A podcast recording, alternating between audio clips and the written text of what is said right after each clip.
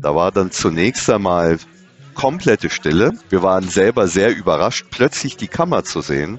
Und da brach der große Jubel aus, weil wir dann tatsächlich zum ersten Mal ja diese Kammer wirklich auch haben sehen können. Das war natürlich unbeschreiblich und der Jubel war sehr groß. Das ist Professor Christian Grosse. Und die Entdeckung, von der er da so begeistert spricht, ist für viele Wissenschaftler tatsächlich nicht weniger als eine kleine Sensation. Eine Entdeckung, die jahrtausende lang ein gut gehütetes Geheimnis der Cheops-Pyramide in Ägypten war. Es gibt tatsächlich mindestens eine große, bisher verborgene Kammer im Inneren der Pyramide. Über diese spektakuläre Entdeckung haben wir hier im FAZ-Podcast für Deutschland am 8. März gesprochen.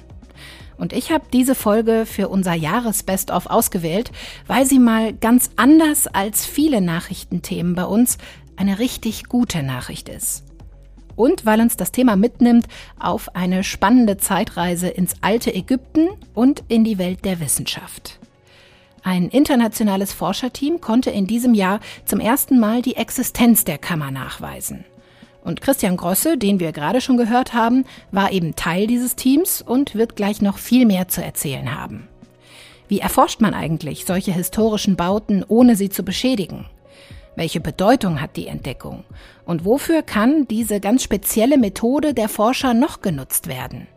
Ich hoffe, Sie haben Lust auf diese nicht ganz typische Folge an diesem 31. Dezember 2023, dem letzten Tag des Jahres.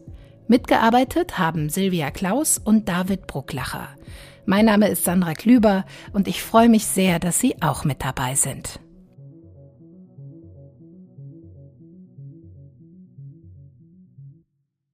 Seit Jahrtausenden geht von den Pyramiden in Ägypten eine ganz besondere Faszination aus.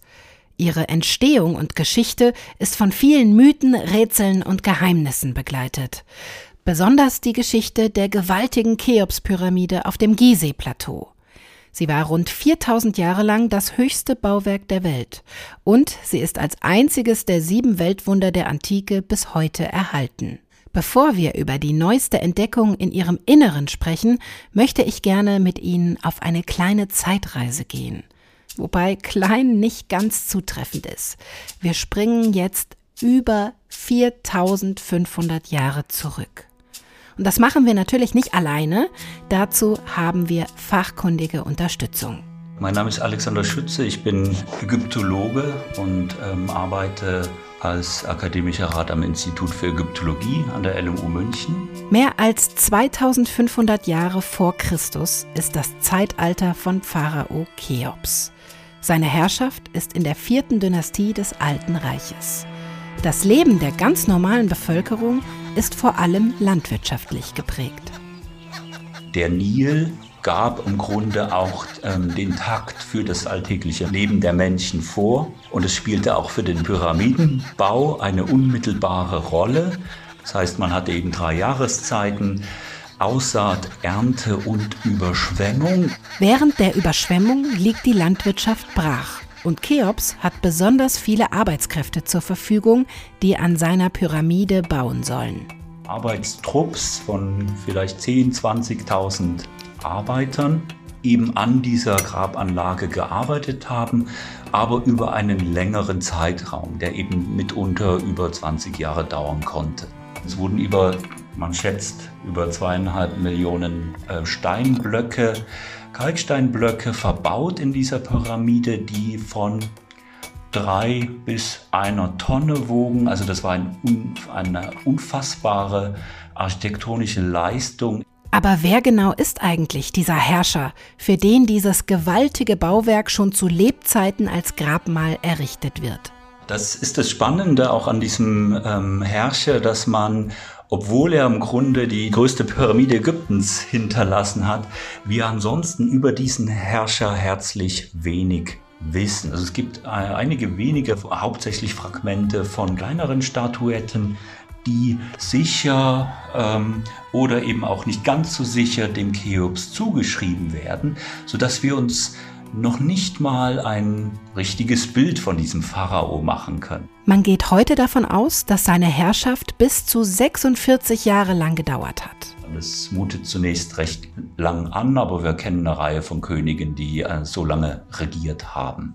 Im Alten Reich in Ägypten glaubt man, dass die Könige nach ihrem Tod in den Himmel aufsteigen. Diese Idee hat im Grunde auch die Architektur dieser monumentalen Grabdenkmäler ganz stark geprägt. Ja, mit dieser Pyramide, ähm, dieser großen Pyramide, die gen Himmel reicht. Da schwingen sich ja auch noch andere Ideen mit. Also der Sonnenkult spielt in jener Zeit schon eine sehr starke Rolle. Auch Cheops ist, wie die anderen Pharaonen, nach seinem Tod in der Pyramide bestattet worden.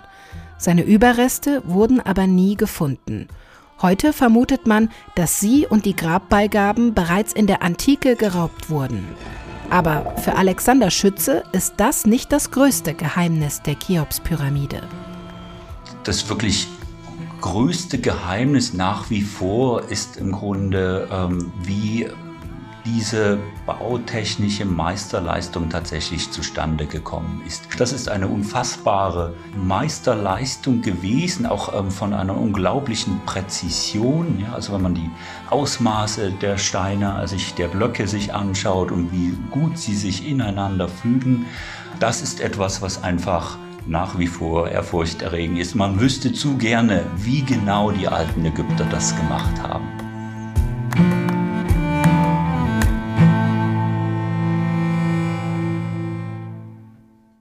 Seit Hunderten von Jahren versucht man, die Geheimnisse der Cheops-Pyramide zu lüften. Sie gilt als eines der am besten erforschten Gebäude der Welt und trotzdem wirft sie bis heute so viele Fragen auf. Und jetzt ist man wieder zumindest einen Schritt weitergekommen. Untersuchungen haben bestätigt, über dem ursprünglichen Eingang liegt ein großer, bisher unentdeckter Korridor. Bei mir im Studio ist jetzt mein Kollege Ulf von Rauchhaupt. Er schreibt für die Sonntagszeitung und ist unser Experte für das alte Ägypten. Hallo, Herr Rauchhaupt. Hallo. Ja, schön, dass Sie da sind. Sie sind ja eigentlich auch Physiker und ich glaube, das kommt uns heute im Gespräch auch gleich noch zugute, oder? Ein wenig vielleicht. Denn, so viel kann ich schon mal verraten, es wird kompliziert. Die Entdeckung dieser Kammer, die hat nämlich ziemlich wenig zu tun mit Indiana Jones Romantik. Da hat keiner einen Stein weggeschoben und mal mit der Fackel reingeleuchtet. Hier geht's um hochkomplexe Wissenschaft. Das kann man sagen, ja. Ja, und äh, denn damit, mit dieser hochkomplexen Wissenschaft, konnte jetzt ein internationales Forscherteam nach Tausenden von Jahren, in der sie unentdeckt war, beweisen, dass es in der Cheops-Pyramide eine verborgene Kammer gibt. Mhm. Diese Kammer, die liegt nur ein paar Meter über dem Eingang, der heute öffentlich zugänglich ist. Das heißt aber, tausende Touristen sind da jahrelang nichtsahnend drunter durchgelaufen. Genau. Sie Kann auch? Man so sagen. Ich auch, ja, im vergangenen November. Wie haben Sie das denn erlebt? Welche Faszination hat diese Pyramide denn für Sie persönlich? Naja, es ist das dritte Mal, dass ich die Pyramiden besuche, aber das erste Mal, dass ich tatsächlich rein konnte. Mhm. Äh, es war vorher, als ich vorher da war, war es war es entweder geschlossen oder es war nicht genug Zeit. Und man geht da ähm, ein paar Meter über dem Ground Level durch diesen alten man nennt es Grabräubertunnel, aber es wurde angelegt unter dem Kalifen Al-Ma'um im 9. Jahrhundert. Und äh, das ist allerdings nicht der Eingang, den die alten Ägypter benutzt haben, um ihren Pharao da Richtung Grabkammer zu schieben. Dieser Eingang ging tatsächlich äh, zehn Steinlagen weiter höher, ungefähr 17 Meter, glaube ich, müssten das sein. Ging dann ähm, schräg runter in die Pyramide hinein. Und das ist dann die, der Weg, den man auch als Tourist heute nimmt. Äh, man zwängt sich da durch einen 1,20 Meter mal einen knapp über einen Meter hohen Gang über 40 Meter bis man dann in eine große Galerie genannte, tatsächlich großen Raum kommt, eine Halle, die auch noch ansteigt bis eben zur eigentlichen Grabkammer des Königs. 1,20 Meter mal ein Meter, sagen ja. Sie, ist dieser Gang also nichts für Menschen mit Platzangst? Nein, nein, also für Klaustrophobiker ja. ist das nichts und auch nichts für Leute, die ähm, schwere Kameraausrüstung dabei haben oder, also ich musste meinen Rucksack dann auf den Bauch schnallen, sonst ja. wäre der mir abgerissen worden beim, beim Durchkrabbeln. Ähm, das ist schon sehr, sehr, sehr äh, beeindruckend, mhm. sagen wir mal so. Insbesondere die Grabkammer selbst ist sehr beeindruckend, weil die genau quadratisch ist, also genau also die Form eines, eines Quaders hat. Nur hohl eben und mit wunderschönem Rosengranit ausgekleidet ist. Neben dieser Grabkammer gibt es noch zwei weitere Räume, von denen man bisher wusste in der Pyramide, richtig? Ähm, ja, zwei eigentlich Funktionalräume. Es gibt eine unterirdische Grabkammer, die wahrscheinlich die erste war, äh, die aber ungevollendet blieb. Dann gibt es die sogenannte Königinnenkammer. Und dann gibt es eben die eigentliche Königskammer, die sicherlich die Grabkammer war, wo äh, Cheops bestattet wurde, weil da auch die Reste eines granitenen Sarkophags noch stehen. Ja, und das ähm, Forschungsprojekt, von dem ich gerade schon kurz gesprochen habe, hat jetzt eben die Existenz einer bisher unentdeckten Kammer, eines unentdeckten Korridors nachweisen können. Das Ganze nennt sich Scan Pyramids und das legt schon nahe, dass es da eben um ja eine wissenschaftliche Methode gibt, mit der das festgestellt wurde. Rund 80 Forschende haben da seit Jahren zusammengearbeitet. Es ist ein internationales Team und einer von ihnen ist Christian Grosse von der TU München. Er forscht zu sogenannten zerstörungsfreien Prüfungen durch Methoden wie Radar oder Ultraschall. Und er ist im Moment noch in Ägypten und hat uns vor der Sendung Sprachnachrichten zugeschickt. Er hat uns unter anderem erklärt, wie er den Moment erlebt hat, als dann ein winziges Videoendoskop tatsächlich die ersten Bilder aus der Kammer selbst gezeigt hat.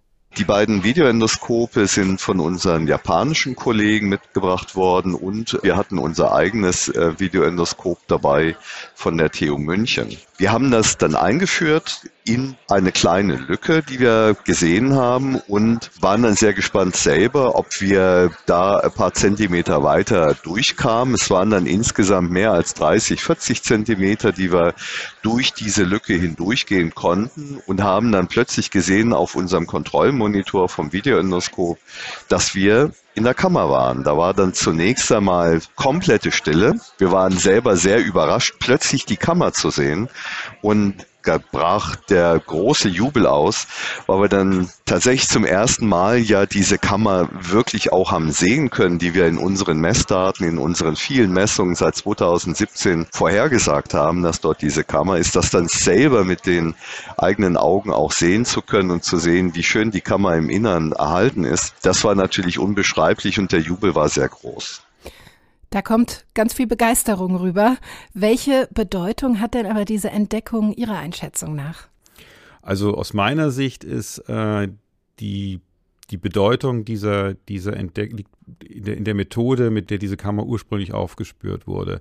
Es war nämlich so, dass 2013, glaube ich, ähm, die ersten Hinweise auftauchten, dass über dem Eingang, also hinter diesen sogenannten Chevrons, hinter diesen Steinen, riesigen steinernen Winkel, äh, dass da ein Hohlraum sein könnte. Die Hinweise kamen aus Infrarotmessungen. Ich glaube, es war damals ein kanadisches Team. Und äh, dann hat sich eben dieses Scan Pyramids Konsortium zusammengefunden, haben diese Myonenmethode angewandt, die schon lange bekannt ist, und haben sie erstmal getestet an der Knickpyramide des Pharaos Snofru und haben dann 2016 ihre Geräte dann in der äh, Cheops-Pyramide aufgebaut und siehe da, haben tatsächlich Hinweise auf einen Hohlraum über dem Eingang gefunden. Und 2017, und das war dann noch das größere Aufsehen, haben sie auch nochmal ein Signal gesehen, ein riesiger Hohlraum, ähm, also Hinweise auf einen solchen riesigen Hohlraum was jetzt diese, diesen Tunnel über den, den Eingang angeht, das wurde eben jetzt ganz klar bewiesen. Also jetzt nicht nur durch die Kamera von Herrn Grosse, sondern vorher auch schon durch die, äh, detaillierte Millionenaufnahmen. Und das ist das, was mich so ein bisschen fasziniert, dass man mit dieser Methode tatsächlich diese Kammer nicht nur ungefähr sagen kann, ui, da ist irgendwas Hohles, mhm. sondern man konnte sie wirklich auch die Geometrie festlegen. Man konnte sagen, das ist ein Gang, der ist 9,1 Meter lang, ist zweimal zwei Meter weit und äh, das praktisch auf ein paar Zentimeter genau. Ja, letztlich war es dann eine Kombination verschiedener Methoden, ähm, die angewandt wurden, um wirklich mit Gewissheit diese Kammer zu bestätigen, bevor man dann eben mit der Kamera sie auch abbilden konnte. Und das hat uns auch Christian Grosse selbst erklärt. Das ist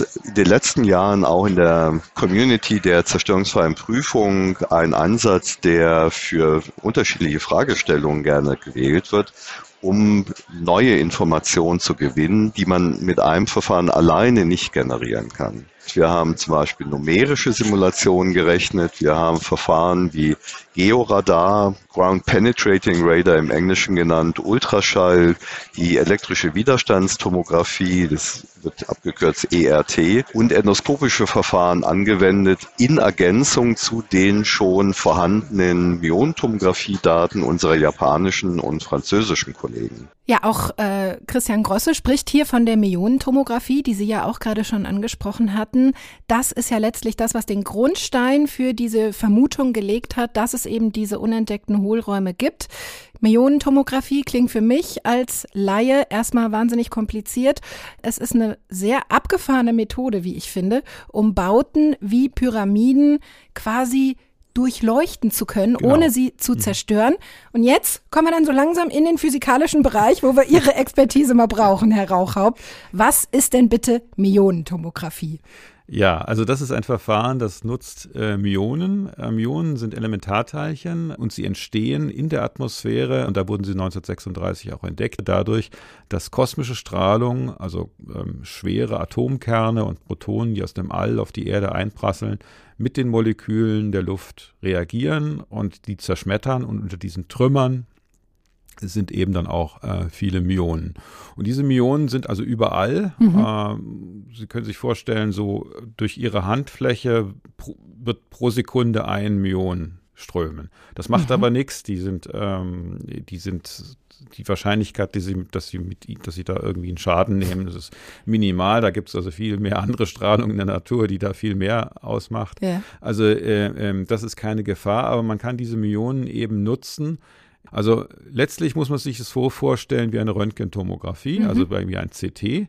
Nur, dass die Röntgenstrahlung oder die Strahlung, mit der sie durchleuchten, eben nicht künstlich erzeugt wird, mhm. sondern die ist schon da, die kommt von oben.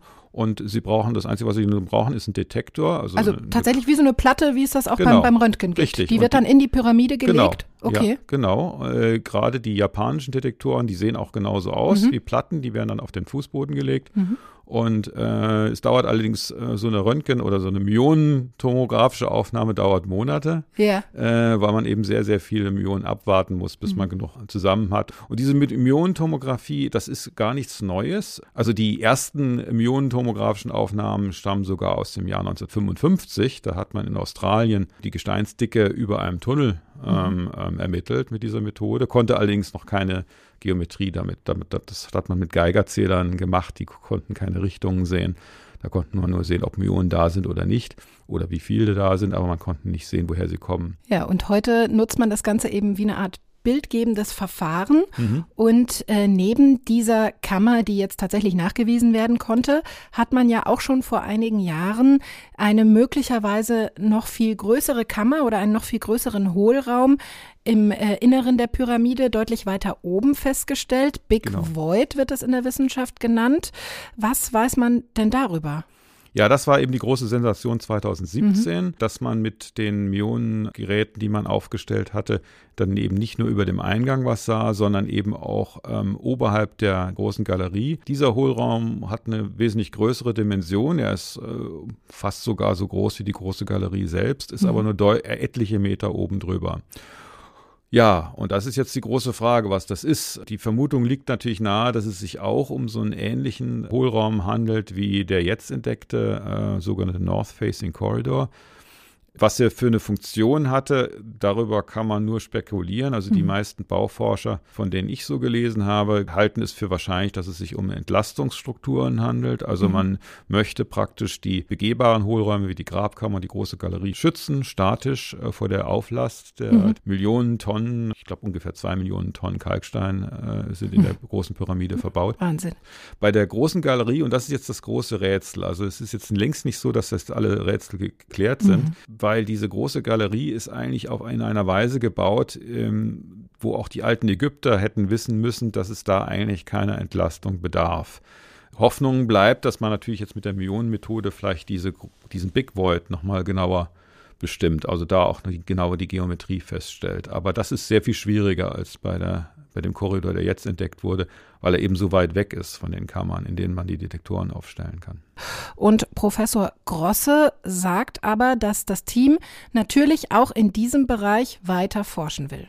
Wir haben natürlich hier intensiv schon darüber diskutiert und auch ein Konzept entwickelt, wie wir diese Untersuchung dann durchführen können an der, äh, in diesem Bereich mit Radar und mit Ultraschall zunächst. Wir sehen eine äh, sehr gute Chance, das von der Grand Gallery aus zu machen und zwar von dem oberen Bereich, dem Deckbereich der Grand Gallery. Technisch gesehen ist das dann auch nochmal sehr anspruchsvoll, weil Messungen aus dem inneren Bereich der Pyramide oder im inneren Bereich der Pyramide aufgrund der Seiten- und Rückwandreflexionen dann nochmal etwas schwieriger sind durchzuführen. Sie hatten ja gerade auch schon, Herr Rauchhaupt, gesagt, dass eigentlich äh, ja die größte Bedeutung dieser Entdeckung für Sie ist, dass diese Methode eben so erfolgreich funktioniert hat, um die Kammer zu lokalisieren.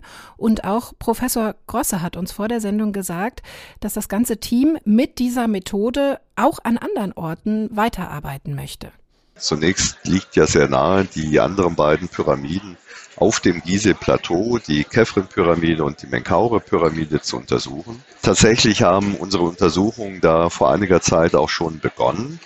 Sehr viel mehr kann und möchte ich aber dazu noch nicht verraten. Wir haben da einige Kandidaten für Anomalien entdeckt und da muss man einmal abwarten, was die Datenanalyse anbelangt. Wir haben eine ganze Reihe an Plänen, auch diese Technik in anderen Bereichen einzusetzen, nicht nur in dem Bereich der Pyramiden, sondern auch in Bereichen, wo wir die Kulturgüter zerstörungsfrei untersuchen können im Hinblick auf Schädigung. Das ist auch eine Sache, Degradation nennen wir das, ähm, wo jetzt zum Beispiel durch Umweltschäden, durch Lasten, durch Ermüdungsverhalten äh, wichtige äh, Weltkulturgüter Schaden nehmen. In welchen Bereichen wird diese Methode, also diese Kombination der verschiedenen ähm, Methoden schon genutzt oder noch genutzt? Äh, einmal im Bergbau, mhm. insbesondere bei Uranvorkommen ähm, wird das gemacht, dass man praktisch die Myonendetektoren in Bohrlöcher versenkt und dann guckt, wie viel Myonen da anguckt und dann schaut, wie dicht ist dann das Gestein und sind dann vielleicht dann Uranerzvorkommen dort mhm. oder nicht.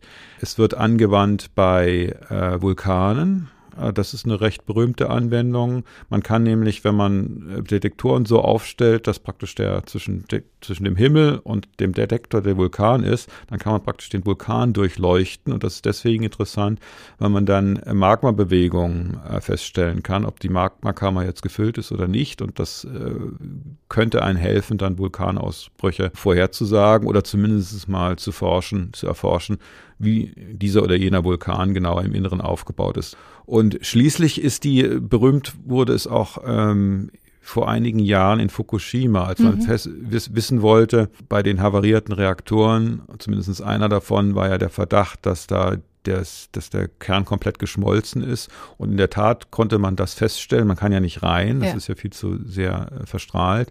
Und äh, da hat man dann Millionendetektoren aufgebaut und hat ähm, ähm, gesehen, dass tatsächlich äh, da nichts mehr drin ist von dem Kernbrennstoff, sondern der ist geschmolzen und woanders hingeflossen. Das sind allerdings, das muss ich jetzt zur Klarstellung auch sagen, das ist jetzt rein die Myonentomographie. Ja. Dieses Zusammengehen von Methoden der Myonentomographie mit diesen zerstörungsfreien Prüfverfahren, die der Herr Grosse zum Beispiel anwendet, ähm, das ist eine recht einmalige Geschichte. Also eine beeindruckende Forschungsmethode, die da angewandt wurde und die der Cheops-Pyramide ein weiteres Geheimnis entlockt hat. Was glauben Sie, wie viele Geheimnisse schlummern da noch? Oh, ich fürchte nicht mehr allzu viele. also ich fürchte, äh, die Vorstellungen, die jetzt teilweise da kursieren, dass sich vielleicht noch eine Grabkammer findet, wo dann wirklich der Pharao noch drin liegt, ja. äh, das glaube ich, darauf dürfen wir nicht hoffen. Er war wahrscheinlich schon in der Kammer bestattet, die man kennt. Und tatsächlich die Räume, die es noch gibt und die man jetzt noch entdecken kann, sind eben architektonische. Ähm, aber das ist auch sehr, sehr wichtig, weil man ja bis heute nicht weiß, wie diese großen Pyramiden eigentlich gebaut wurden. Das ist ein ganz, ganz großes Rätsel, wie man in einer, also frühbronzezeitlichen Kultur mit den damaligen Mitteln, wo es noch nicht mal einen Flaschenzug gab, solche Bauwerke erschaffen konnte. Also, das größte Rätsel um diese Pyramide wird uns noch eine Weile beschäftigen.